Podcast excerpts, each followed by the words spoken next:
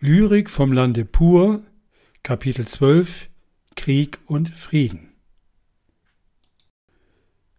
Liebe Hörerin, lieber Hörer, in der heutigen zwölften Folge geht es um das Thema Krieg und Frieden.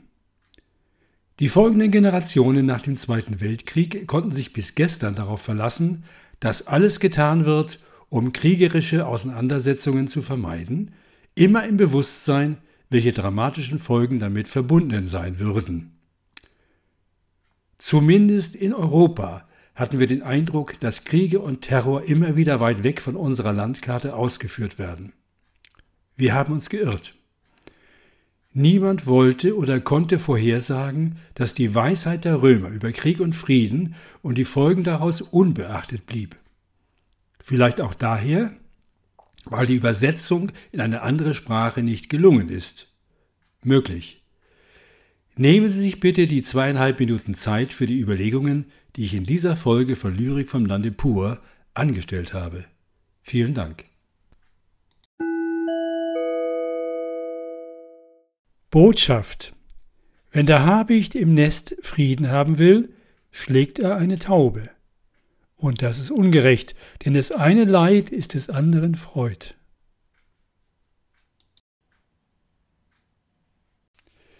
Krieg und Frieden. Civis pacem para bellum. Dieser Spruch der Römer lehrt uns, wenn du Frieden willst, bereite den Krieg. Bereite den Krieg, aber führe ihn nicht und lasse dich nicht versuchen, so müsste das Motto lauten, denn wer ihn erlebt von Angesicht, der wird diese Causa verfluchen.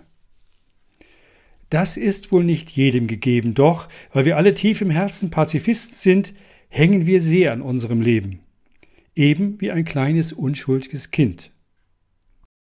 Wie Zeit und Philosophie uns lehrt, es sei verkehrt, sogleich die linke noch die rechte Wange hinzuhalten für den ersten Streich. Was daraus folgt, ist schwer zu sagen. Auch ein Diplomat wird es kaum wagen. Daher lasst uns freundlich und in Frieden mit den anderen Gespräche führen und die Hoffnung nicht versiegen. Wenn aber verschlossen werden uns die Türen und alle Dinge laufen schief, ja, das ist dann ein anderes Narrativ.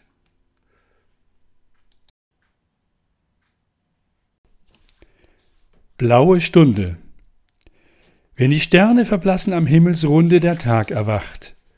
So nennt man dies dann blaue Stunde, der Moment, in der der Tag verdrängt die Nacht. Die dunklen Geister sie fliehen und viele Seelen mit ihnen ziehen in dieser Dämmerstunde und niemand weiß wohin. Am Atlantik, so wird erzählt, doch weiß man es nicht ganz genau, am Atlantik, da blüht die blaue Blume der Romantik. Dort ziehen hin die Geister und die Seelen. Heraus aus Dämmerung und Grau erfreuen sich an Wort und Farbe, die diese Blume birgt. Jedoch, die ruhelosen Geister scheiden.